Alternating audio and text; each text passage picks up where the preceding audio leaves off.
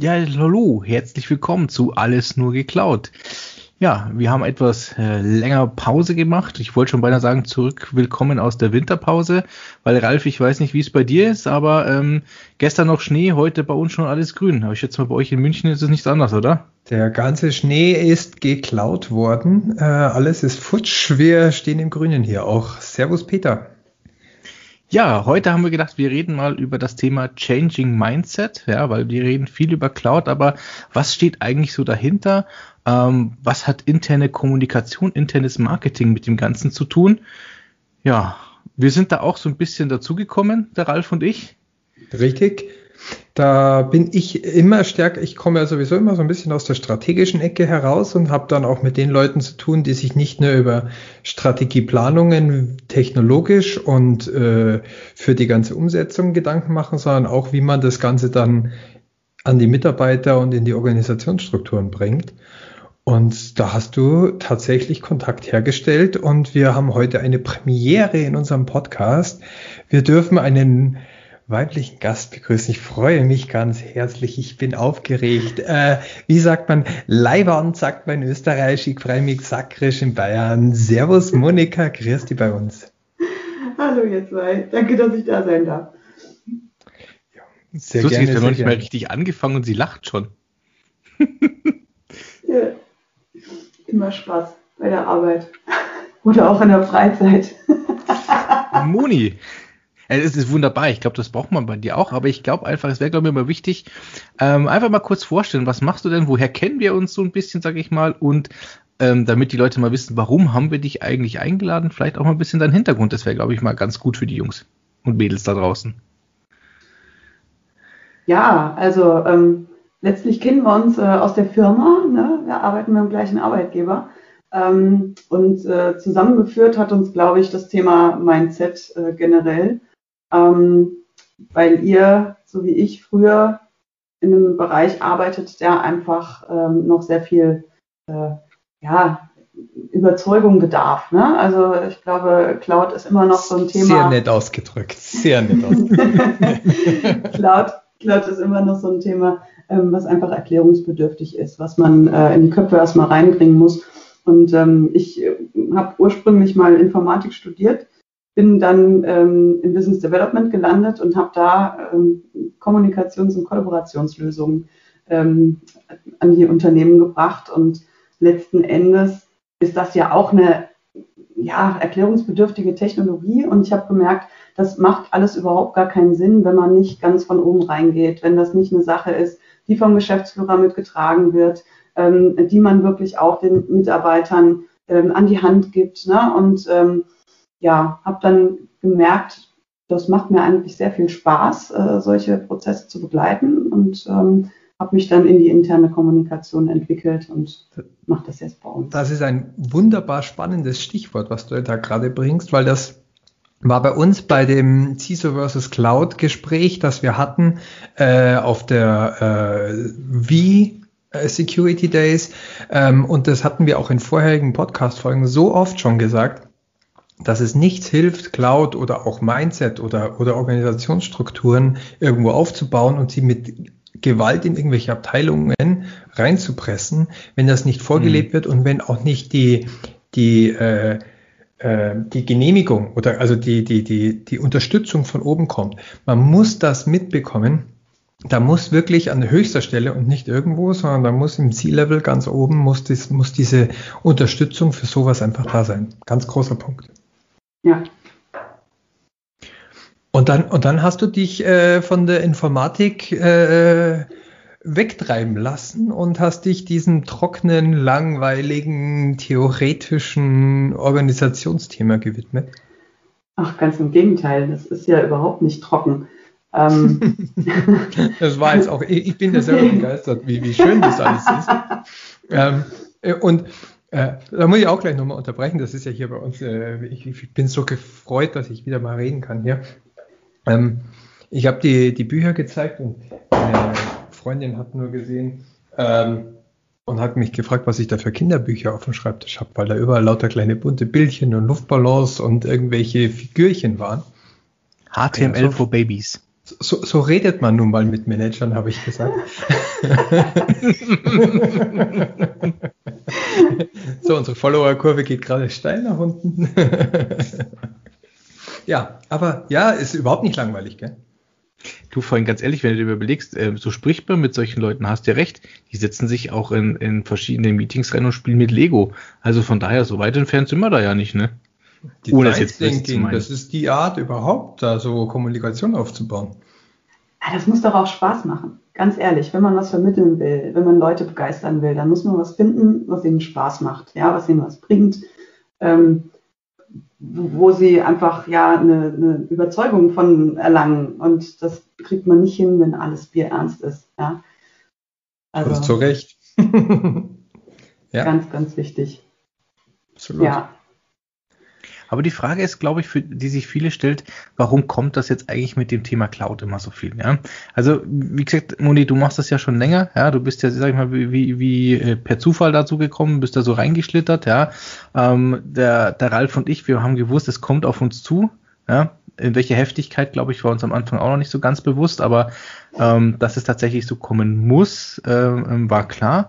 Und die Frage ist natürlich immer, ich habe immer so das Gefühl, dass wir dieses Thema Changing Mindset, also tatsächlich diesen, diesen Strukturwandel und solche Geschichten, den Kulturwandel, dass wir das ähm, im C-Level gar nicht so anbringen müssen, dass das denen schon so auf einer gewissen Art und Weise auch bewusst ist. Ich habe immer so das, das Gefühl, sobald es an ein, zwei Ebenen drunter geht, da wird es dann, glaube ich, immer problematisch. Ja, sag ich mal, diesen alteingefahrenen Strukturen nochmal beizubringen, hier nach dem Motto, ihr müsst vielleicht einfach nochmal rechts, links neu denken, ihr müsst vielleicht nochmal neu anfangen. Oder täusche ich mich da? Ähm, also ich glaube, das ist ein Kulturthema. Ja, ähm, je nachdem, in was für einem Umfeld äh, du dich bewegst. Äh, es kommt immer auf den Kontext an. Ähm, aber Kultur ist ein ganz, ganz wichtiger. Oh oh. Wenn die einfach noch. Hört ihr mich noch? Hallo, hallo? Ja, jetzt hat Jetzt hat wunderbar. Ja. Das ist äh, Deutschland. Deutschland 2021. ja, Moni, es ist ein Kulturthema, hast du angefangen. Genau, es ist ein Kulturthema. Ähm, es kommt nämlich immer auf den Kontext an, in dem man sich bewegt ähm, und ob eine Kultur schon eine gewisse Reife auch äh, entwickelt hat, um, um solche Dinge aufnehmen zu können. Ähm, ich habe gerade heute einen ganz spannenden äh, Satz gehört. Peter Drucker kennen ja die meisten von uns. Der hat irgendwann mal gesagt, äh, Culture eats strategy for breakfast. Und ähm, heute habe ich eine Weiterführung dessen gelesen, äh, nämlich ähm, Culture eats strategy for breakfast, Structure eats culture for lunch und Mindset eats structure for dinner. Das heißt, es beschreibt im Prinzip genau den Prozess, ähm, den man gehen muss, um wirklich Dinge verändern zu können. Ähm, solange die Kultur noch ungünstig ist für Veränderungen, schafft man Strukturen, um weiterzukommen. Und ähm, eigentlich brauchen wir diese Strukturen auch nicht, wenn das Mindset stimmt. Ähm, das heißt, eigentlich muss man am Mindset angreifen, um Strukturen abzuschaffen oder abschaffen zu können und äh, eine günstige Kultur zu fördern. Und das spielt alles so ineinander rein. Das finde ich unwahrscheinlich spannend. Und das Wunderbare ist, ich hatte auch mit einem Kollegen diese Woche ein Gespräch, so ähnlich. Der wollte auch, äh, da ging es jetzt konkret um eine Einführung von DevOps in der, in der Firma und er hat er mich gefragt, wie fange ich denn da am besten an? Die wollen jetzt das erste Mal damit starten, wie gehen wir da hin? Hast du da was für mich vorbereitet? Da habe ich gesagt, na klar, du, ich kann dir die ganze Palette geben, Folien, Workshops, haben wir alles. Schau dir das mal an. Die ersten drei Stunden von diesem Vortrag, die gehen, ohne dass ich auch nur ein Wort in die Hand nehme von welchem Cloud-Anbieter, von welcher Technologie oder irgendwas. Da geht es um überhaupt nichts. Da geht es auch nicht darum, welche, mit welchen Tools wir später arbeiten, sondern da geht es nur darum, Warum? Weil die Leute müssen verstehen, warum greife ich überhaupt dahin? Wenn ich nicht verstehe, warum, sondern nur ein neues Tool vorgesetzt wird, dann nutze ich das, und das, das habe ich auch schon bei vielen Filmen gesehen, dann nutze ich das neue Tool für meine alten Denkweisen, für meine alte Kultur. Das funktioniert mhm. nämlich auch super. Dann sage ich, ja, Meier, mache ich es halt jetzt in grün, da muss ich zwar dreimal mehr klicken, aber ich kriege genau das gleiche raus, was ich sonst auch immer gemacht habe. Und der Kollege hat dann gesagt, na, na, das sind alles Techies, die verstehen das schon. Äh, ich gehe mit denen gleich in das Tool rein und ähm, dann können wir da gleich loslegen.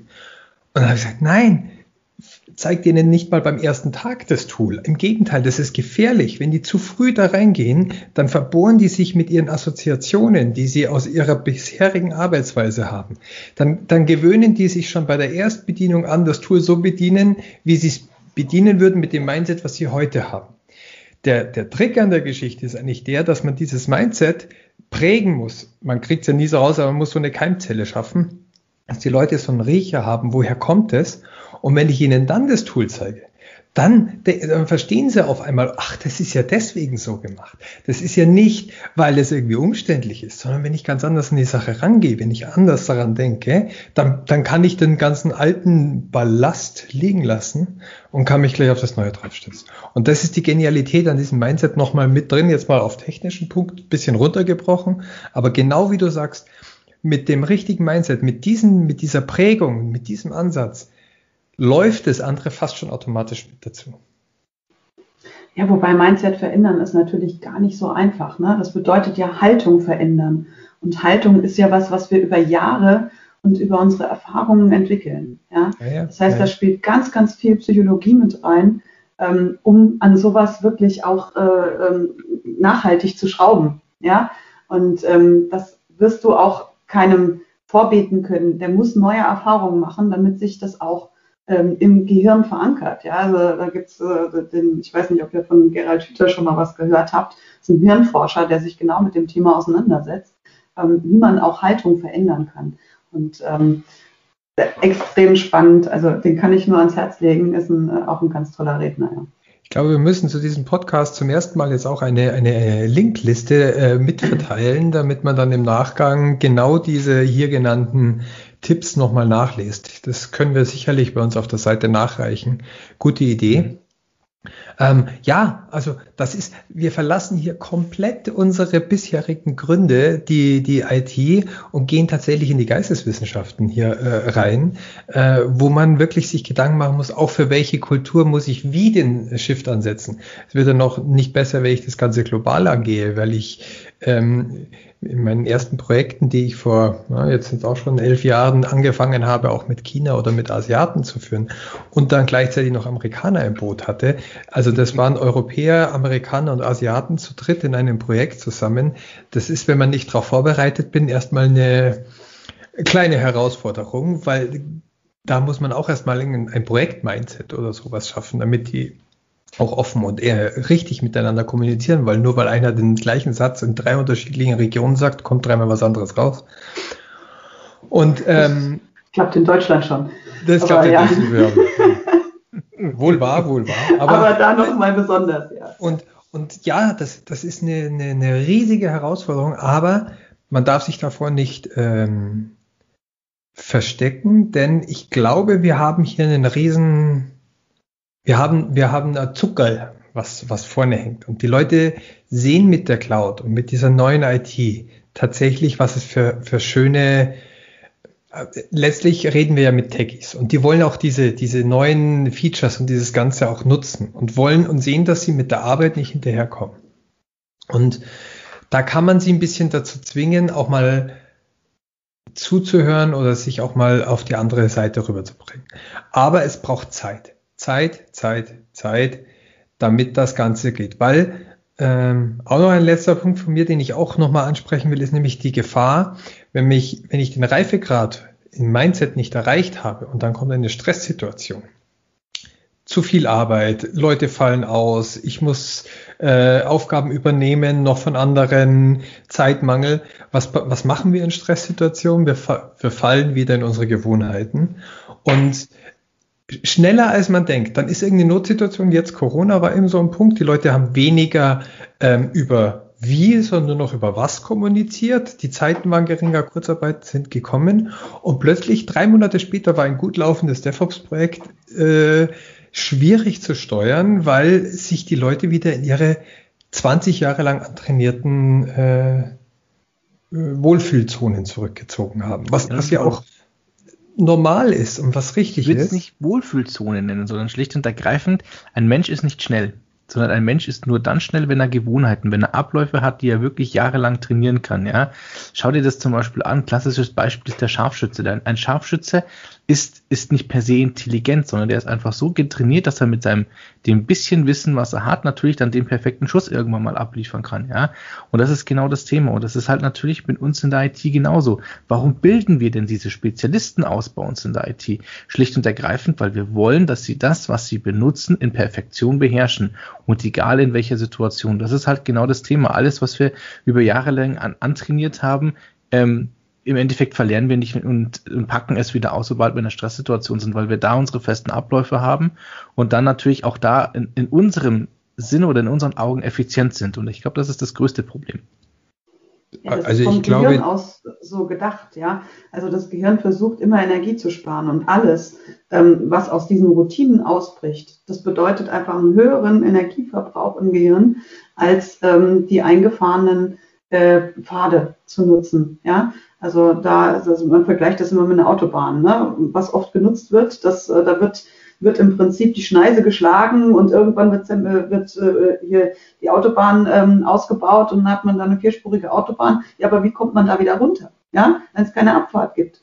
Und ähm, im Prinzip müssen wir es schaffen, ähm, auch wieder diese Abfahrten zur Verfügung zu stellen, ja, dass man aus den gewohnten Denkmustern wieder ausbricht und bereit ist, Neues zu sehen. Und das ist auch ein Stück weit das, was, was eine interne Kommunikation ähm, zum Ziel hat. Ähm, weil, also wenn es um Change-Kommunikation geht oder generell um Kommunikation, du musst ja erstmal das Bewusstsein schaffen, dass es da ein Thema gibt.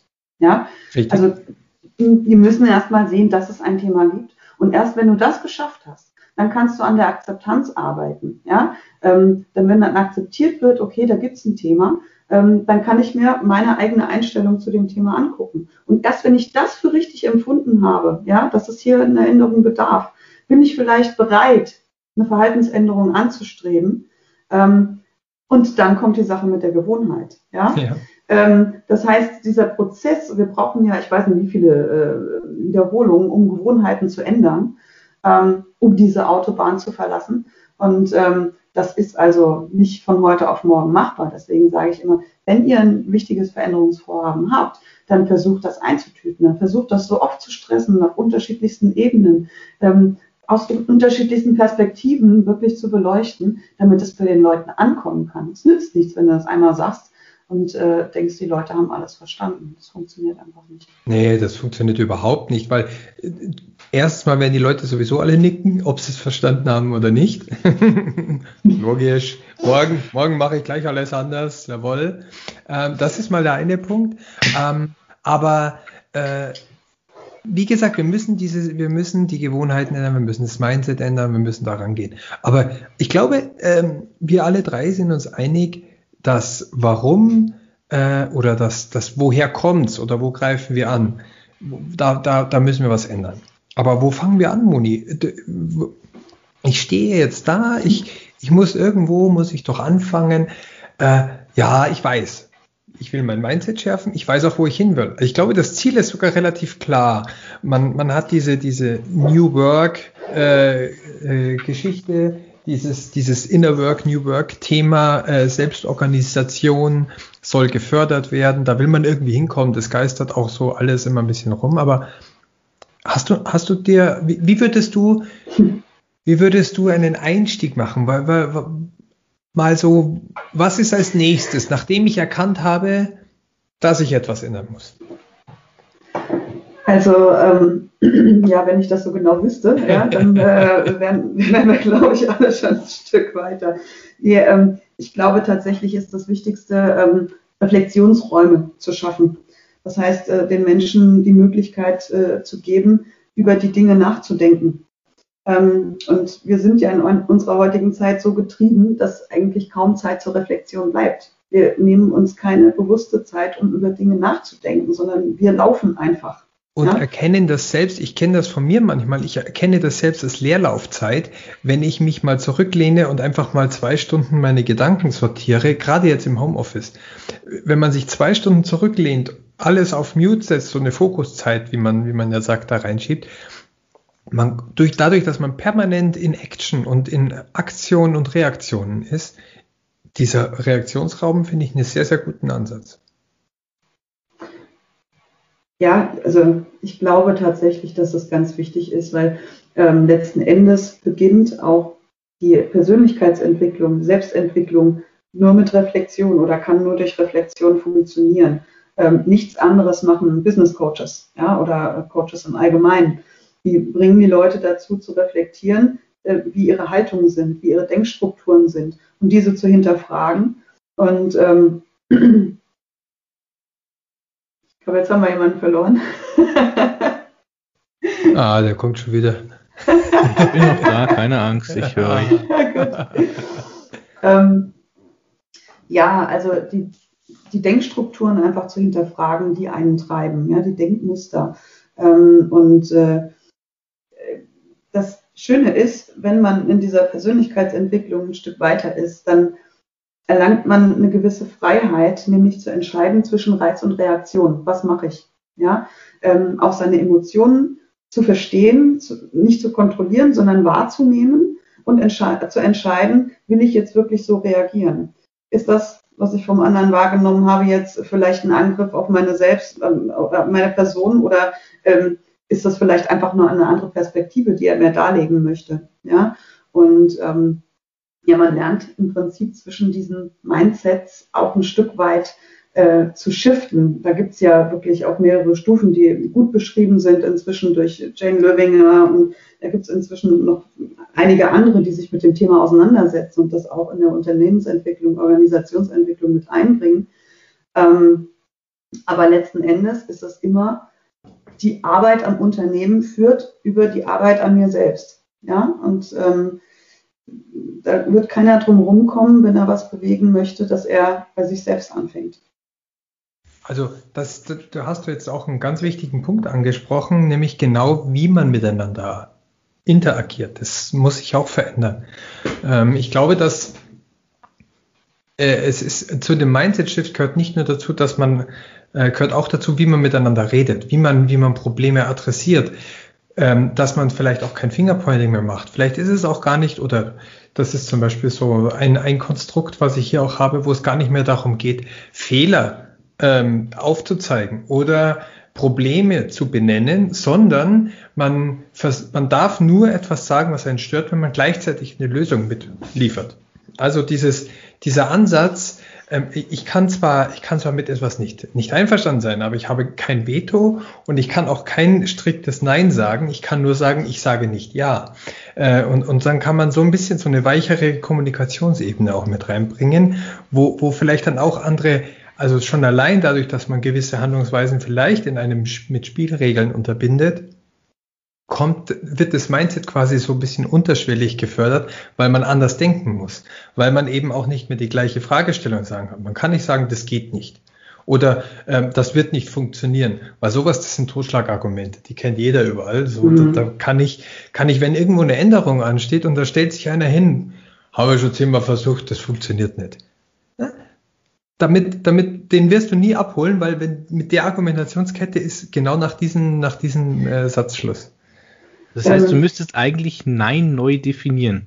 Weil es geht ja nicht, glaube ich, nicht prinzipiell nicht darum, dass du Nein sagst, sondern ich glaube, du musst Nein sagen, aber auch zeigen, wie es vielleicht anders gehen könnte. Ich glaube, das ist ganz wichtig. Also sich dann hinzustellen, zu verschränken und zu sagen, ich bin da nicht dabei, ist, glaube ich, das falsche Thema ja, das Offenbleiben ist ganz, ganz wichtig. Ne? Und ähm, ich glaube, wenn man da jetzt nochmal ganz tief in die Psychologie zurückgeht und äh, sich den, den Gedanken vom Konstruktivismus anschaut, ähm, dann versteht man, dass es einfach keine Wahrheit in dem Sinne gibt, sondern es gibt nur ähm, verschiedene Perspektiven auf das Gleiche. Ähm, und äh, jeder hat aus seiner Warte also jede, ja, jede Betrachtungsweise hat, hat ihre Daseinsberechtigung. Ja? Ähm, wenn ich mir das äh, in Unternehmen anschaue, ähm, da hast du äh, häufig wird von dem Vertrieb und äh, von äh, der Technik gesprochen. Ja? Das ist äh, ein Versuch der Abgrenzung, wenn man die Perspektive des anderen nicht versteht. Und deswegen bin ich auch Verfechter davon, dass man sich die Perspektiven der anderen anschaut, anhört und wirklich zuhört und nicht direkt dicht macht, ähm, weil du kannst immer noch was lernen, ja, wenn du eine neue Perspektive dazu gewinnst. Und ähm, äh, dann fängt Denken an, ja, und dann kann auch aus diesen beiden Perspektiven oder vielen Perspektiven, die zusammenkommen, wirklich auch eine Lösung entstehen. Ähm, aber ja, eindimensional ist halt nie gut. Das ist ganz, ganz schwierig, ja. Das funktioniert dann nur in der Diktatur und das Ergebnis kennen wir alle. Ähm, oder sehen Sie jetzt gerade auch wieder in den Nachrichten, in den letzten, wie der letzte Diktator Europas äh, seinen, seine, seine Meinung, ohne auf die anderen Perspektiven zu schauen, durchbringt. Ähm, ja, das spannende, spannende Geschichte. Ich habe auch bei dem Punkt mit, mit anderen Meinungen äh, etwas Neues gelernt. Ich wollte gerade noch mal äh, suchen, aber ich glaube, es raschelt. Ich bin zu schlecht vorbereitet. Ich habe die Seite nicht offen. Und zwar den Unterschied zwischen Konsens und Konsent. Kennst du den? Das oh ja, nagel mich jetzt nicht fest. Total aber, spannend. Ja. Ich, ich kann es selber nicht erklären, ich versuche es aber einfach mal. Aber der Konsens ist ja quasi, dass man sich mit Kompromissen auf einen Konsens einigt. Das ist so ein bisschen so der Koalitionsvertrag. Da, der kleinste gemeinsame Nenner. Ja, aber das eigentlich. ist, da, da, da kommt eigentlich nicht tatsächlich was wirklich Gutes raus, weil es muss ja am Ende jeder zustimmen, auch wenn er komplett konträre Meinungen hat. Und man findet dann nur irgendwie so eine halbgare Mache, äh, Art. Und ein Konsent ist jetzt nicht etwas, wo, wo jeder zustimmt, sondern wo nur niemand ablehnt. Also da kann ich nicht Nein sagen, sondern das ist, das ist quasi etwas, wenn, wenn, wenn ich nichts gegen das habe, was derjenige vorgeschlagen hat und es mich auch nicht betrifft und es mich auch nicht stört und ich, hab, ich kann nicht Nein sagen, aber wenn ich keinen besseren Vorschlag habe, das anders zu machen, was er vorgeschlagen hat, dann ist es aber auch in Ordnung. Ähm, also es ist so ein bisschen so eine andere Angehensweise. Ich will, ich muss keinen Kompromiss finden, aber ich muss einen Weg finden, dass es mich nicht stört. Dann kann ich ihn nicht verhindern. Ich kann ihn aber mit Lösungsvorschlägen oder mit Unterstützung unterstützen, dass sein Weg trotzdem erfolgreich ist. Und so kommen ganz andere Ergebnisse viel stärker zu machen, weil es wird nicht einfach alles auf irgendein Niveau so weit runtergedrückt, dass es für alle passt. Und dann gibt es überhaupt keine wirklich gute Lösung mehr. Aber vielleicht hat der andere eine Idee, die ich nur ablehne, weil sie nicht in mein Mindset passt, aber eigentlich ist es mir total egal, weil ich damit eh nichts zu tun habe, dann kann ich da auch gar nichts dagegen sagen. Ja, irgendwie kam mir jetzt gerade bei deinen Worten auch noch das Wort Vertrauen äh, in den Kopf. Ja, ähm, vielleicht muss ich auch einfach mal das Vertrauen haben, dass sich andere mit einem Thema ähm, äh, mehr beschäftigt haben als ich. ähm, und dieser, dieser Satz, äh, ich weiß, dass ich nichts weiß, ja, ähm, ich weiß gar nicht mehr, wer ihn gesagt hat, aber äh, letzten Endes drückt er so viel aus. Und wenn man an dem Punkt ist, dass man verstanden hat, dass es immer noch weitere Sichtweisen gibt, die man einfach noch nicht durchdrungen hat, dann kann man offen bleiben und dann kann man auch völlig unterschiedliche Sichtweisen auf, auf ein, ein Thema integrieren und ähm, verstehen. Ja? Richtig, ja. Und, ja. Äh, ja. ja. Also Vertrauen lernen gehört, finde ich, mhm. auch dazu. Denn mhm. ähm, das ist ja auch, ähm, wir reden ja auch darüber, dass wir Verantwortungspyramiden, äh, Verantwortungsstrukturen und Hierarchien einreißen wollen. So ein bisschen. Oder ändern wollen oder flacher gestalten wollen. Wie, wie, dieses Vertrauen ist ja auch notwendig, erstens mal in mich selber und auch in andere Leute, dass ich ihnen die Entscheidungsfähigkeit gebe. Das, das kann ich. Viele Leute, oder ich habe auch lange in einer, in einer Firma gearbeitet, da war das größte Problem, dass der Chef gar kein Vertrauen hatte und deswegen alles selber gemacht hat. Und da, da, da war gar keine Chance drauf. Irgendwann mal haben sich Leute damit abgefunden, am Ende entscheidet sowieso der, dass, dass das nicht ist. Und das, das Vertrauen muss ich auch haben. Und ich muss dann auch das Vertrauen haben, dass der vielleicht auch mal scheitert, aber dass das Scheitern dann nicht so schlimm ist, dass es äh, einen Schaden hat, sondern nur so schlimm, dass er daraus was lernt und dann nicht wieder mit dem gleichen nochmal scheitert. Ähm, und das ist, das ist auch so eine, so eine, so eine Kultur, äh, das gehört alles ganz, ganz wichtig zusammen. Ähm, und man sieht ja in unserer Gesellschaft heutzutage Vertrauen, äh, Vertrauen, dass jemand etwas besser weiß wie ich, ist ja oftmals als Schwäche ausgelegt und nicht als Stärke, dass ich zugeben kann, dass der das kann. Es fängt ja schon beim, beim Hausbau an, dass, dass jeder sagt, äh, ja, ich bin der bessere Fliegen, Fliegen, Fliesenlegenmeister äh, als der Typ, der das seit 20 Jahren macht, weil der verlangt ja nur ein Heidengeld dafür. Und wir in der IT erleben es auch. Peter, ich glaube, du, du, du kannst dich auch an das ein oder andere Beispiel erinnern, dass Leute sagen, Cloud und IT, wir sind die Besten, wir brauchen da keine Unterstützung und dann am Ende stehen sie da vor dem Scherbenhaufen. Ja, die Woche erst. Also ganz klar. ja, aber es, es, ich glaube, was ganz auch wichtig ist, und das ist ähm, zum Thema auch Vertrauen. Ich glaube, auch derjenige, also natürlich muss ich auch dem anderen vertrauen, dass das vielleicht tatsächlich besser kann als ich. Aber derjenige, der es auch macht, der muss aber auch vertrauen können darauf, dass wenn er einen Fehler macht, ja, dass sie mir im Endeffekt dafür den Kopf nicht abreißen. Das heißt einfach dieses, dieses ähm, auch mal Fehler machen dürfen an der Stelle muss natürlich auch auf Vertrauen beruhen, weil ich traue mich nur Sachen zu machen und mich auch mal hinzustellen, zu sagen, hey, lasst es uns doch einfach mal ausprobieren, wenn ich auch ganz genau weiß, dass ich diesen Rückhalt auch innerhalb der Firma, innerhalb der Abteilung habe, ja. Und ich glaube, das ist ein ganz großes Problem. Ähm, wenn wir zu verschiedenen Kunden kommen, ist es tatsächlich oft so, dass wir es eigentlich erleben, dass verschiedene Abteilungen tatsächlich in Grabenkämpfen verwickelt sind. Ja, gibt auch die andere Variante, wo sie top zusammenarbeiten, aber diese Grabenkämpfe sind tatsächlich so ein Punkt, ähm, wenn ich, wenn ich neue Strukturen einfülle, wie will ich denn jemandem vertrauen, wo ich seit 15, 20 Jahren in derselben Firma arbeite und mir immer wieder eingebläut ist, hey, die andere Abteilung ist doof. Ja, das wird schwer. Also ich glaube, da, da das, Vertrauen wieder aufzubauen, die Kommunikation überhaupt aufzubauen, dass man da wieder ähm, nicht nur nicht nur offen miteinander redet, sondern überhaupt mal wieder richtig miteinander redet, ist, glaube ich, dann hat auch so ein Punkt, der wird ganz, ganz schwer und ähm, das ist ein weiter Weg.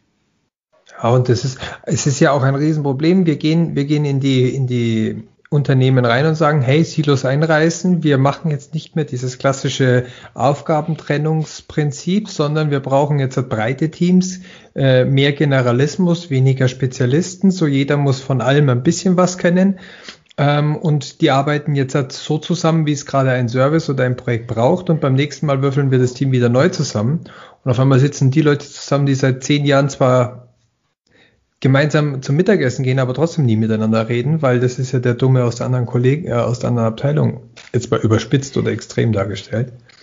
Ja, ich glaube, da kommen jetzt mehrere Sachen zusammen. Weil zum einen kommt ihr in die Unternehmen und sagt den Leuten, eure Kompetenz, die ihr aufgebaut habt, ähm, da müsst ihr euch wegbewegen. Ja? Ähm, das heißt, ihr erwartet Neues von ihnen, das wirklich das Verlassen der Komfortzone, etwas, was man sich mühevoll aufgebaut hat. Das erzeugt Ängste. Ja?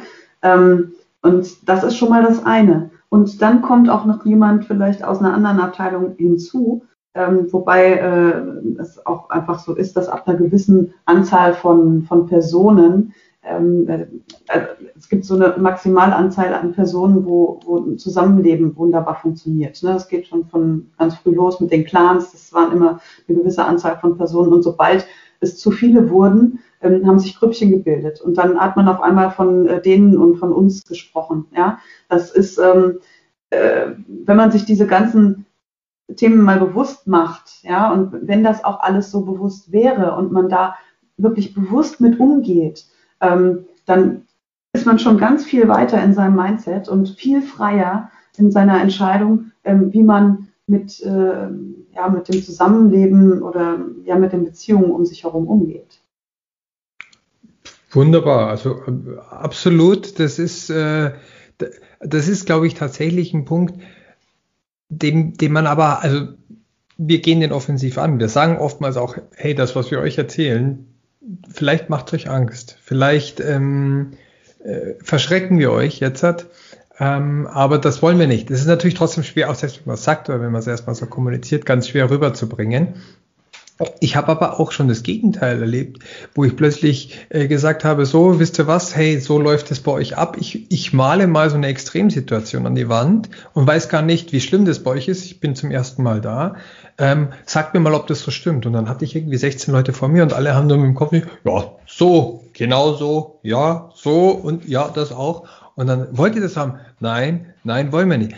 Also ich glaube, dass inzwischen manchmal der Schmerz auch schon so groß ist, dass sie schon ja. spüren, äh, eigentlich ist es Zeit dafür, da mal einen, einen, Wechsel oder eine Änderung reinzubringen, weil das System, das hat lange funktioniert, das war super, das war keine Zweifel, das hat jetzt die letzten 10, 15 Jahre, hat dieses, dieses starke, äh, äh, gesteuerte, äh, strukturierte, ähm, super funktioniert. Aber aber trotzdem, das ist halt schwierig. Du, dafür ist ja auch alles zu schnell geworden. Ja, wir haben gar keine Zeit mehr für diese festen Strukturen, Richtig. für diese festen Entscheidungsstrukturen. Ähm, wir merken ja, es überrollt uns alles, ja, äh, gesellschaftlich. Und ähm, wenn wir nicht lernen und den Mut aufbringen, auf Basis der Informationen, die wir haben, Entscheidungen zu treffen und ähm, auch mal zu versuchen. Ja, ähm, und äh, wenn wir merken, es klappt halt nicht, dann äh, uns anzupassen. Also im Prinzip der Grundgedanke des Agilen, ja, ähm, ja. den auch wirklich zu leben, ähm, dann fahren wir kurz oder lang vor die Wand. Ja? Hat sie das böse Wort gesagt? Hat sie agil gesagt? Oh mein Gott. Oh mein Gott. Ja, es ist ja inzwischen schon, ja, schon fast zum Schimpfwort geworden. Ähm, ja, leider. Ja, letzten Endes äh, ist das schon so der Grundgedanke. Ja, aber es, es, es muss auch einfach so sein. Ja, agil ist, ist, ist bei vielen ein Schimpfwort geworden. Aber warum? Weil es halt wie mit vielen anderen Themen ist, es wird einfach mal wie die Sau durchs Dorf getrieben, so nach dem Motto, ihr müsst, ihr müsst und ihr habt, man, man, man setzt einen gewissen Zwang dahinter, diese, das Neue einfach mal zu akzeptieren, ohne, ohne auf die anderen zu hören. Und ich glaube, das ist einfach das größte Problem. Wenn man mal akzeptieren würde, so nach dem Motto, hey, es gibt da noch Leute, die arbeiten anders, die sind anders.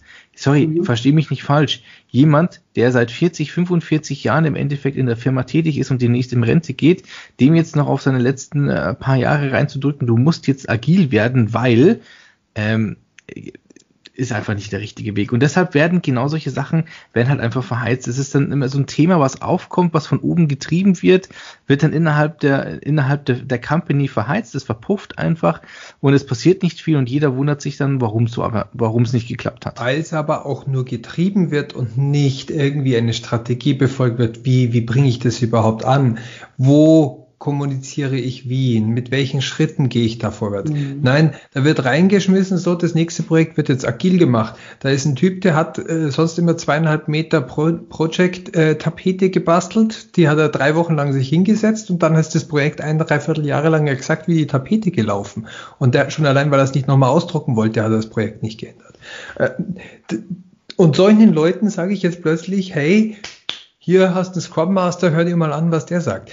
Das, das ist ja das Problem, ne? Da kommt jemand mit einem Methodenkoffer an, ja? ja. Und ähm, äh, festgeschriebene Methoden, ähm, ohne dass das Mindset äh, dahinter überhaupt adressiert wird, ähm, das bringt mal gerade gar nichts, ja?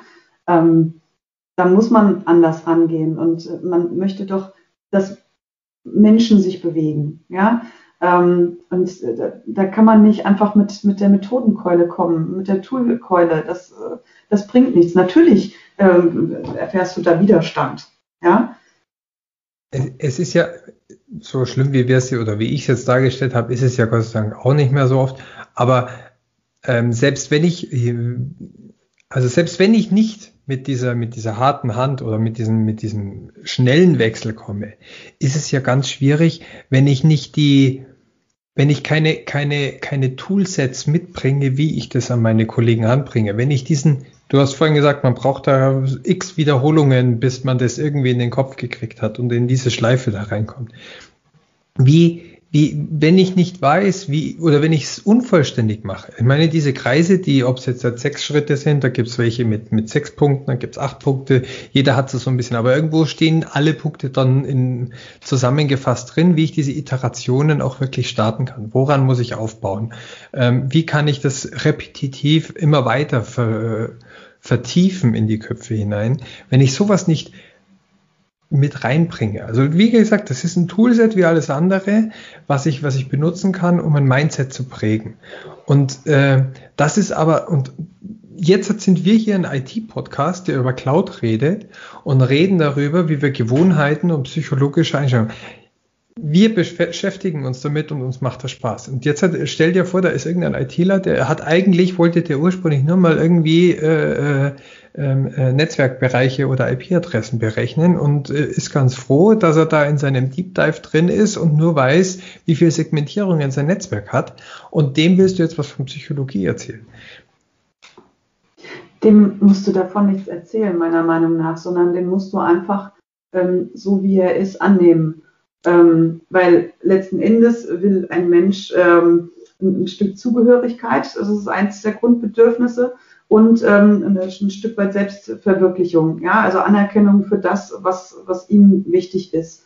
Und wenn du ihm diese beiden Dinge geben kannst, ähm, dann musst du ihn gar nicht auf, auf ja. deine Reise mitnehmen, ja, ähm, sondern du musst ihm einfach zeigen, okay, du bist so gut, wie du bist und ähm, wenn wir lernen, uns an gewissen Stellen zu verständigen, dann wird da auch was Geiles draus, ja.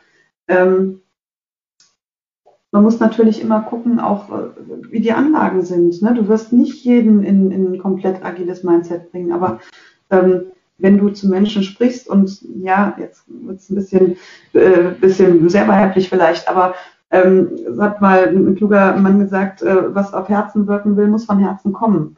Ja, also ähm, du kannst keinem was überstülpen, äh, sondern du musst ihn wahrnehmen als Person. Und wenn du das schaffst, dann kommst du weiter.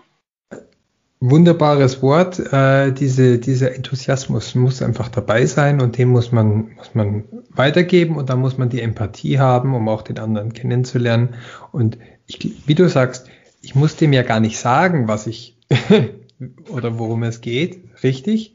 Und ich muss auch gar nicht, ich muss ihn auch gar nicht zum super agilen irgendwas machen.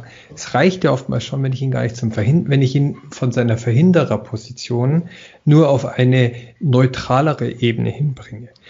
So, dass er sich aber nicht gestört fühlt. Also empathisch mit jemandem reden, ihn auch auf diese Position bringen und ihm überzeugen, dass er das Richtige tut, was für ihn und für andere gut ist.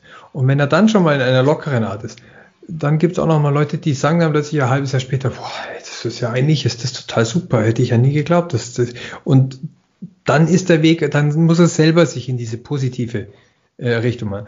Aber aus dieser Verweigerer-Ecke, da muss man ihn halt wirklich, genau wie du richtig sagst, mit, mit dem Herzen. Also da muss man auch ein bisschen Menschlichkeit mit reinbringen und, äh, und damit äh, rechtfertigen. Und ähm, das ganz wichtiger Punkt, der hier auch noch ist, man darf es nicht über die Wirtschaftlichkeit und über die Technikebene machen, weil äh, ich glaube, ähm, die versteht zwar jeder, weil, wenn man sagt, wenn du so weiterarbeitest, kostet der Firma viel zu viel Geld, aber dann hat er sofort Angst, werde ich wegrationalisiert, äh, mache ich einen falschen Job oder irgend sowas. Du, es versteht auch jeder, dass Rauchen schädlich ist, ja. Ähm, aber äh, es ist halt ähm, wie jedes, jede schlichte Angewohnheit mit einer gewissen Emotion verknüpft. Ja. ja. Und ähm, wir Menschen sind einfach von Emotionen gesteuert und äh, da kommst du nicht mit Vernunft dran. Ja, also du wirst keine, kein äh, mitnehmen nee, nur über die Vernunft. Ja, ja. Aber sagen wir uns mal ganz ehrlich, ähm, so blöd wie es jetzt klingt, aber genau die Zeiten, die wir jetzt haben, beweist das. Ja, ohne das jetzt böse zu meinen, aber schau dir da raus, du hast viele Leute, ähm, die auf viele gewisse Art und Weise diese Zeit wahrnehmen und jeder hat seinen Standpunkt und du wirst manche Leute nicht überzeugen, weil die halt einfach mit ihrem Herz und ihrer Meinung so dabei sind, dass die Warnung, die sie haben, einfach die richtige ist, ja. Ob die gut ist oder schlecht ist, das will ich jetzt hier nicht beurteilen, das gehört hier nicht her, aber ich glaube, die Zeit zeigt das einfach gerade massiv, ja. Und ähm, um mal in der IT zu bleiben, tatsächlich, was hat, was zeigt diese Zeit hier auch in der IT? Es kann anders funktionieren. Also ich habe zumindest das Gefühl bei vielen Kunden, ähm, dass dieses Thema Homeoffice und wie gehen wir mit dieser Homeoffice-Thematik um, ähm, mhm. auch viel tatsächlich in im Mindset schon tatsächlich geändert hat und das unterbewusst, ja. Warum? Weil die Leute einfach Vorteile gesehen haben. Sie haben vielleicht auch die ein oder anderen Nachteile gesehen, haben aber auch ein gewisses Verständnis dafür gebracht. Und das Lustige ist, dass auf alle Ebenen hinweg. Also müsste man ja eigentlich ähm, tatsächlich auch mal noch mal sagen, ähm, sowas wie Corona ist ja eigentlich stelle ich jetzt mal im Raum was Positives für, für, eine interne Kommunikation, weil man die Leute tatsächlich vielleicht mal rechts oder links zwingt, einfach mal ein bisschen neu über Themen nachzudenken, weil es einfach die Situation erfordert. Natürlich ist es ein gewisses Pressing dahinter, weil es halt einfach eine Situation ist, die sie selber nicht beherrschen können. Aber es bietet doch eigentlich auch Möglichkeiten, oder sehe ich das falsch? Also ähm, lass es mal dahingestellt, äh, was, was es jetzt am Ende ist. Ähm, allein dieser Einschnitt, ja, diese, dieser diese Notwendigkeit, es anders zu machen. Das war eigentlich das, was auch für die interne Kommunikation natürlich ein, ein enormer Treiber war. Ja? Ähm, das, äh, dieses Vertrauen, ähm, dass meine Mitarbeiter auch im Homeoffice arbeiten. Ja, das, das äh, gab es viele Firmen und gibt es leider auch noch, äh, sieht man, sieht man leider immer wieder, ähm, da ist dieses Vertrauen noch nicht da. Ja, die könnten zwar, aber die lassen ihre Mitarbeiter nicht ins Homeoffice. Ähm, weil das Vertrauen fehlt.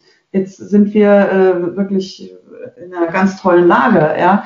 Ähm, bei uns wird das möglich gemacht und äh, wir sehen auch viele unserer Kunden und Partner, wo das einfach überhaupt gar keine Diskussion ist. Ja? Aber ähm, ja, letzten Endes war dieser tiefe Einschnitt schon wichtig, um eine Veränderung hinzukriegen. Und man sagt ja auch, ein Mensch wächst in Krisen am meisten. Ja? Also entweder äh, geht man kaputt oder man wächst daran. Und ähm, das ist äh, ja, was die, was die Persönlichkeitspsychologie angeht, eigentlich ein, ein ganz, ganz wichtiger Punkt. Und äh, so war es jetzt auch gesellschaftlich. Ja. Aber man, man, also ich glaube, die Corona-Krise war in vielen Punkten einfach ein Brandbeschleuniger. Die haben mhm.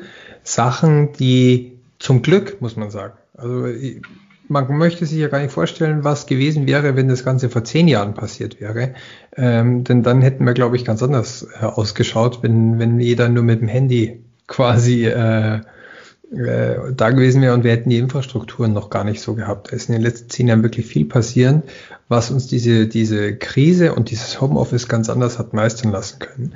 Und trotzdem waren wir noch vor einem Jahr eine Nation der Skeptiker gegenüber diesem Homeoffice. Gerade Deutschland ist ja da brutal konservativ. Man hört immer wieder noch Berichte, wo die Chefs die Leute einfach ins Büro zwingen, weil sie sagen, das geht ja nicht, der muss da hocken und sonst funktioniert das nicht. Haben sie aber auch noch nie anders ausprobiert.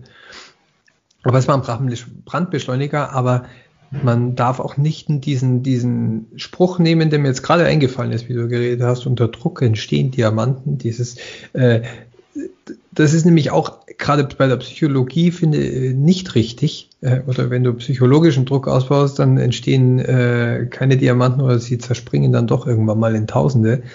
Mm, da muss man dann auch eine gute Balance, glaube ich, treffen, um den Leuten trotzdem auch ähm, ja, so ein bisschen Wellbeing und ein bisschen Balancing damit reinzubringen. Ich glaube, dass viele, jetzt geht schon wieder ein bisschen besser, aber viel überfordert waren, auch mit dieser Schnelligkeit. Mhm. Ja, Die wollten, klar äh, aber ich meine, ich habe es mir selber gemerkt. Ich habe ich hab selber meine, meine Freistunden besser organisieren müssen und meine äh, Zeiten zwischen Meetings, äh, weil sonst bist du einfach heutzutage von 8 bis 18 Uhr permanent mit Kopfhörern vor, vor dem Ding. Wenn du da dieses, du bist nicht am Platz, dann geht's halt nicht, gibt's halt nicht mehr, so ungefähr, weil äh, ja, Hast du dein Handy, du hast dein, du hast deinen Laptop und du sitzt doch eigentlich neben dem Kühlschrank oder neben der Kaffeemaschine. Verständlich. Kaffeemaschine, ja. Das, äh, ich, ich, ich, ich habe eine Kamera. Ich, eigentlich sitze ich gerade vor der Kaffeemaschine, nicht vom Computer. So, das ist eigentlich so die ITler-Brille. So. Ja, aber das Lustige ist tatsächlich, ähm, äh, wenn du dir mal überlegst, wie sich das verändert hat. Früher hast du mal gesagt, ja komm, lass uns noch mal eine halbe Stunde, lass uns mal einen Stundentermin einstellen. Seien wir uns ganz ehrlich. Mittlerweile bin ich runter, dass ich sage, kurze Termine werden ganz knallhart auf eine Viertelstunde eingestellt, damit ich dazwischen einfach noch Zeit habe. Oder Stundentermine sind heute 45 Minuten. Mhm. Vor allem, wann willst du denn das, was du in der Stunde gemacht hast, dann noch überhaupt mal überdenken, zu Papier bringen, dokumentieren, wenn du danach genau. noch sieben Stunden andere Termine hast? Äh, du hast ja nach acht Stunden Meetings, kannst du dann erstmal acht Stunden zum Arbeiten anfangen eigentlich. Weil äh, so geht's vielen. Ja. Der Eintrag von Füll, von Füllkalender-Einträgen, dass man einfach mal wieder Minute hat zum Durchschnaufen, ist mehr geworden. Das stimmt allerdings, ja. Das ist bei mir inzwischen Standard, dass ich am Tag einfach, oder noch viel besser ist das, wenn jemand einen Termin hat, sagt, hey, du passt schon, schick mir ja keine Cancelung von dem Termin, den lassen wir mal drinstehen. Äh, das, ist, äh, das ist total super, wenn der in meinem Kalender bleibt, habe ich drei Stunden Luft. Da, weil wenn, wenn die lesen, dass du den Termin eingestellt hast, ruft mich in den drei Stunden keiner an. Ja, so ging es mir die Woche auch.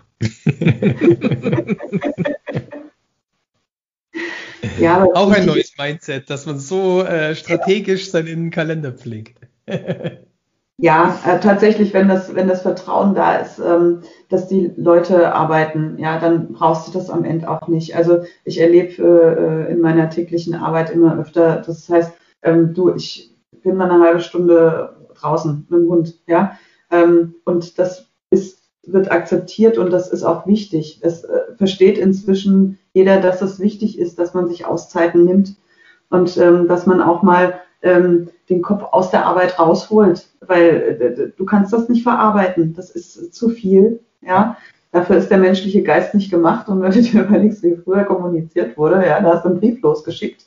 Ja, ähm, hast, hast eine Woche gebraucht, bis das Ding da war. Dann hat sich das äh, jemand Zeit genommen, hat äh, eine Antwort geschrieben und nach zwei Wochen hattest du eine Antwort. Ja, heute hier mit äh, den, den äh, Teufelsdingern ähm, hast du ja äh, direkt ständig eine Anfrage nach der nächsten. Ja? Sind die Leute ja schon beleidigt, wenn man nach fünf Minuten nicht geantwortet hat? Ja. Ja. Das ist so. Wir werden immer schneller. Ja, aber wir überholen uns, ne? Und schaffen uns selber ab. Und das äh, muss man, muss man bewusster tun. Und äh, ich bin froh, dass es an vielen Stellen inzwischen bewusster passiert. Ja, das ist, äh, das ist, glaube ich, auch nochmal eine Folge. Äh, da kann man nochmal separat drüber reden, nämlich wie kann man dieses, äh, wie sagt man, Digital Detox und Wellbeing und äh, man hatte jetzt halt eigentlich keine Work-Life-Balance mehr, weil Work und Life ist ja eigentlich äh, dank Homeoffice und äh, Ausgangssperre und Quarantäne äh, auf, auf äh, engsten Quadratmeterraum zusammengebracht da muss man auch Strategien entwickeln, wie man sich selber leistungsfähig hält, ähm, wie man sich einen Selbstschutz aufbaut. Früher hat man zum Kollegen gesagt, wenn man irgendwie äh, sich gezofft hat, du weißt was, so jetzt gehen wir in die Cafeteria rüber oder lass uns da zum, zum Gino gegenüber gehen. Da hocken wir uns jetzt draußen hin, trinken ein Espresso, schlürfen das drüber und in einer halben Stunde gehen wir wieder zurück in die Arbeit. Und diese halbe Stunde, die war für jeden selbstverständlich. Da hat man der eine oder eine geraucht oder wie auch immer. Und danach ging es wieder weiter. Da hätte keiner gesagt, warum warst du jetzt eine halbe Stunde nicht am Platz? Ich stehe seit, äh, seit 27 Minuten hier neben deinem Tisch und warte darauf, dass du sofort wieder zurückkommst. Mhm. Ja, die Idee wäre gar niemandem gekommen. Der ist nicht am Platz, dann ist er nicht am Platz.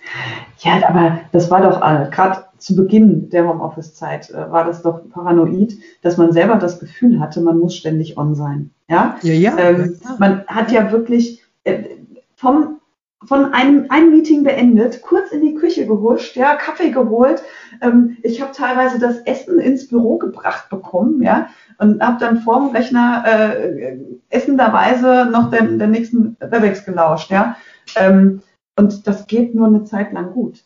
Und ja. äh, das äh, merkst du einfach irgendwann. Und ähm, wenn du dann nicht die Reißleine ziehst, ähm, dann ja, gibt es ganz viele, die wirklich im Burnout landen. Und mhm. ähm, nicht umsonst gibt es im Moment auch so viele Angebote, was, was das Thema äh, Balance im, im Homeoffice und sowas angeht. Ähm, weil ich glaube tatsächlich der größte Druck ähm, davon einem selber ausgeht. Ne? Man, man will ja nicht das Gefühl, also nicht äh, keinem das Gefühl vermitteln, man würde nicht arbeiten. Ja, und das ist totaler Schwachsinn, weil jeder, der sonst im Büro war, ne, also du hast es gerade gesagt, ähm, da bist du mal eine halbe Stunde in der Cafeteria gewesen und hast nicht gearbeitet, sondern hast dich unterhalten. Und verdammt, dabei hast du auch noch geile Ideen entwickelt. Ja, ja? natürlich, da ist ja was ähm, Positives rausgekommen dabei letztendlich. Ja, ja auch, auch das noch. Ähm, und äh, heutzutage sitzt du die ganze Zeit am Rechner und bist die ganze Zeit am konzentriert arbeiten, wenn du nicht gerade in der Webex steckst. Ja, du schaffst also viel mehr vom Tisch, als du es geschafft hast, wenn du regelmäßig ins Büro getingelt bist. Ähm, und hast trotzdem im Hinterkopf, du musst immer noch mehr schaffen, immer noch mehr Ergebnisse ja, vorzeigen. Ja. Ja. aber das, aber das ist tatsächlich auch ein Problem, sag ich mal, wenn du noch so, so veraltete ja, äh, Möglichkeiten hast, erst deine Mitarbeiter zu tracken, wo du halt selber einfach nicht siehst, wie bin ich denn, bin ich denn wirklich produktiv, ja?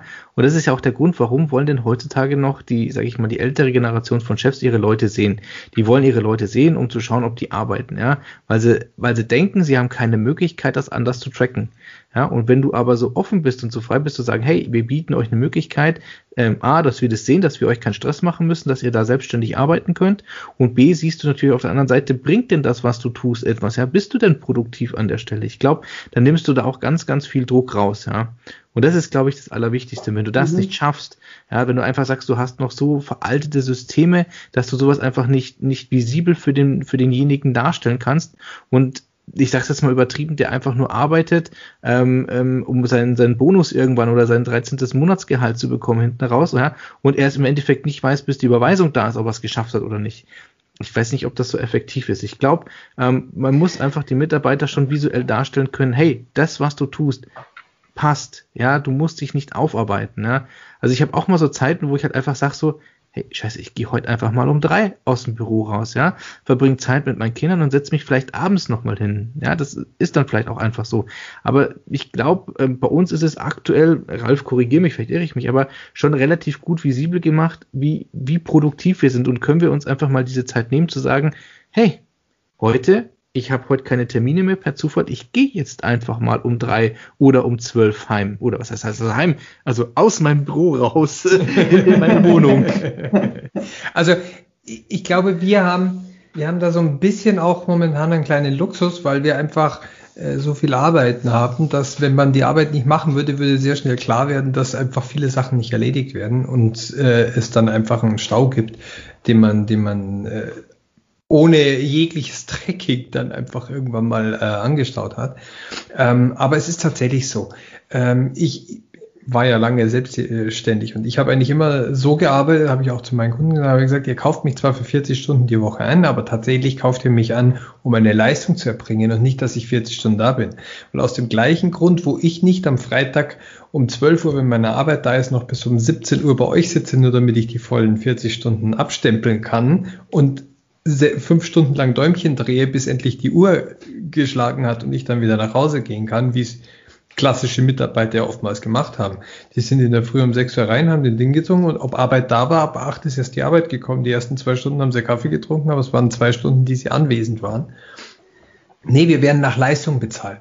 Und dann kann man sich auch, das muss man nur in seinem Kopf auch haben. Wenn ich meine Leistung erbracht habe, dann darf ich auch mir die Zeit nehmen, mich von dieser Leistung zu erholen und mir meine persönliche Zeit zu und jetzt kommen wir noch zu einem ganz äh, interessanten Punkt, wenn man sich das Ganze, die soziologische Entwicklung mal anschaut, ja, ähm, und die ganzen Automatisierungen, die wir im Moment schaffen. Wenn das so weitergeht, dann werden wir bald gar nicht mehr genügend Arbeit für jeden haben, dass jeder acht Stunden am Tag arbeiten kann, ja?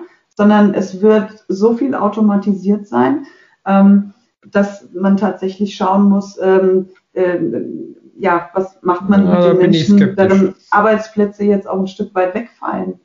Ja? Da bin ich skeptisch. Also, das glaube ich nicht. Ganz ehrlich. Ähm, ich glaube, dass wir effizienter arbeiten und vielleicht die gleiche Leistung in kürzerer Zeit schaffen, ähm, aber nicht, dass wir weniger Arbeit für weniger Leute haben. Sie wird anders. Weil, also, also das, ja, das ist äh, bei diesem Thema bin ich, äh, habe ich so eine so eine natürliche Veto-Schranke, die sich in mir aufbaut, darum reagiere ich da gleich. Klares Nein. ähm, weil das ist, ich predige seit Jahren Automatisierung. Und ich sehe, wie viel IT wir auch schon in Firmen automatisiert haben. Und zwar zu einem Grad, den man sich teilweise gar nicht vorstellen kann. Gerade mit der Cloud und mit, mit, äh, mit den Technologien, die dahinter stecken. Und ich habe noch nirgends gesehen, dass irgendjemand weniger Arbeit hatte. Er hat nur jetzt Zeit für die Arbeit, die sonst nicht erledigt werden konnte. Und er konnte sich auf ganz andere Sachen fokussieren.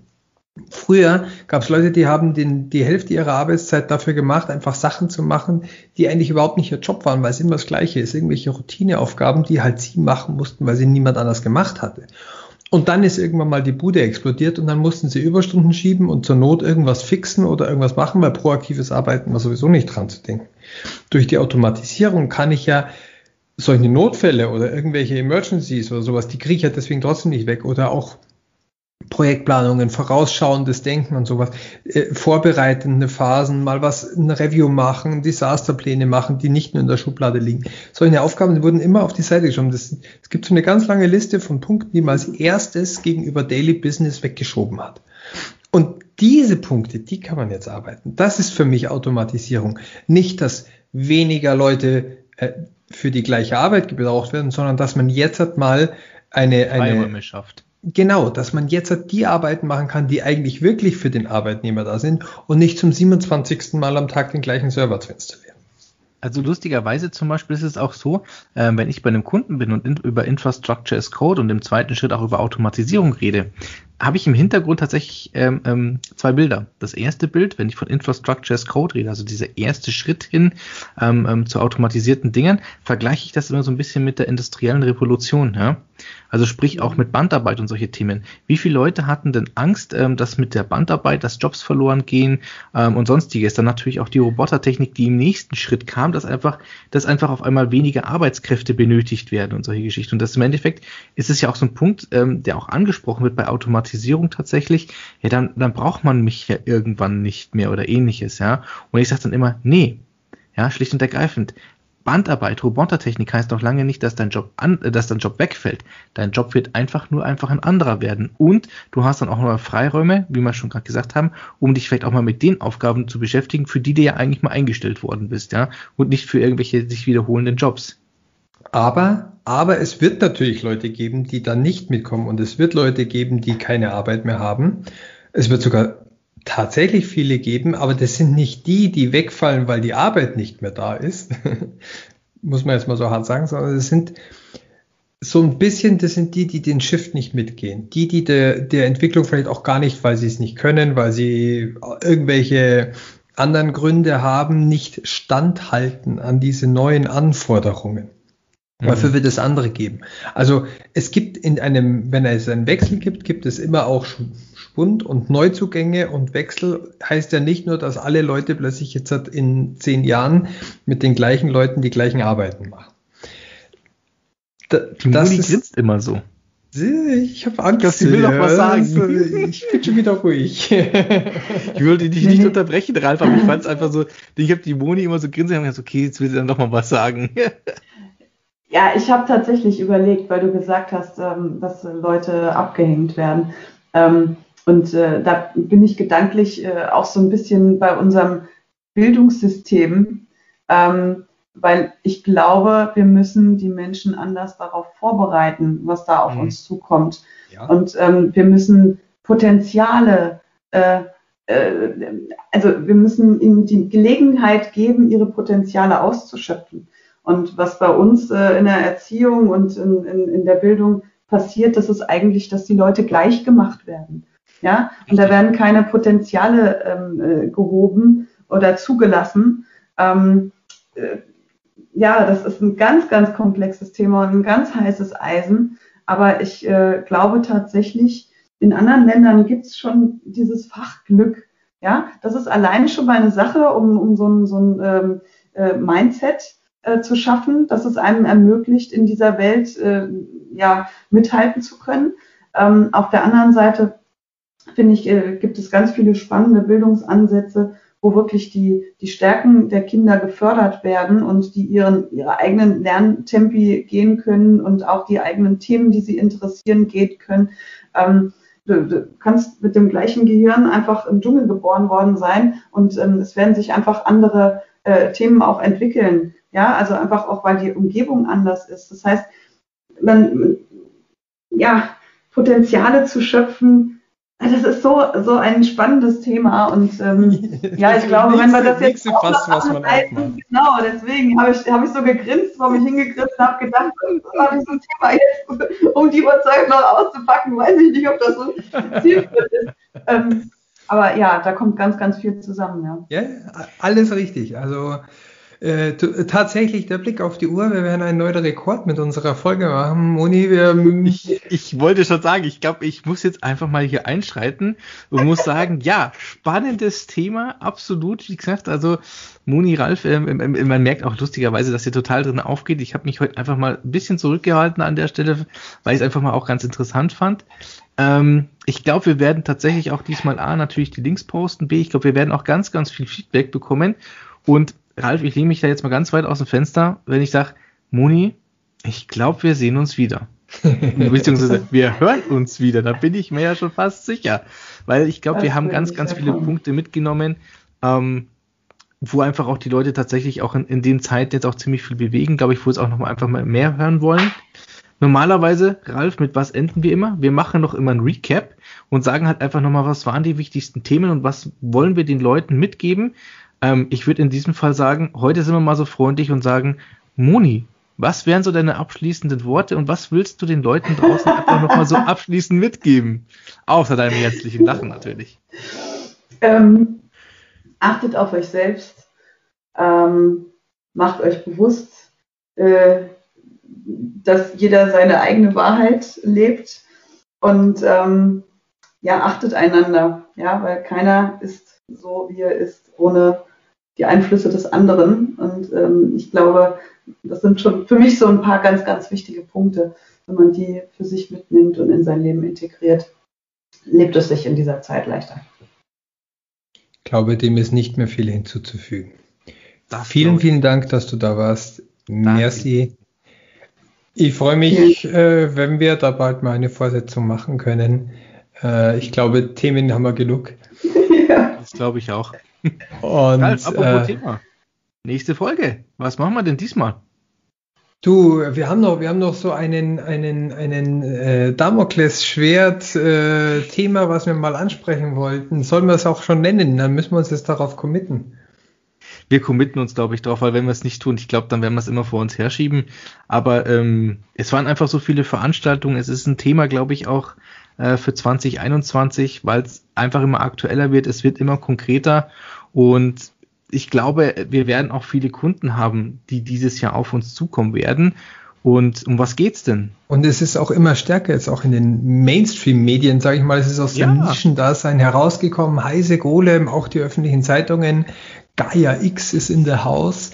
Ähm, da kommt ein heißes Eisen und äh, lange hat man gedacht, ah, das ist nur so ein Politikum, aber ich glaube, es wird tatsächlich langsam ernst. Das glaube ich auch. Und deshalb werden wir die nächste Folge drüber sprechen. Und ja, wie immer am Ende zu sagen, liebe Leute, wenn ihr Fragen habt, Anregungen oder sonstiges, gerne immer her damit. Ähm, LinkedIn, Xing, wo wir überall vertreten sind, äh, schreibt uns an, schickt uns gerne auch eine E-Mail, sprecht uns persönlich an, falls ihr uns irgendwo auf der Straße seht, auch überhaupt kein Problem. Ähm, wenn ihr noch Fragen an die Moni habt, auch einfach alles an, an uns und wir werden einfach mal dann aus diesen, aus dieser Hülle und Fülle an Fragen, die da kommen werden, da bin ich mir ziemlich sicher, einfach nochmal äh, alles mitnehmen und werden das dann nochmal in eine, in eine zweite Special-Folge mit der lieben Moni dann nochmal einarbeiten. Yeah, so machen wir's. Also dann, viert euch, danke Moni. Dankeschön. Danke euch. Macht's ciao, ciao. Gut.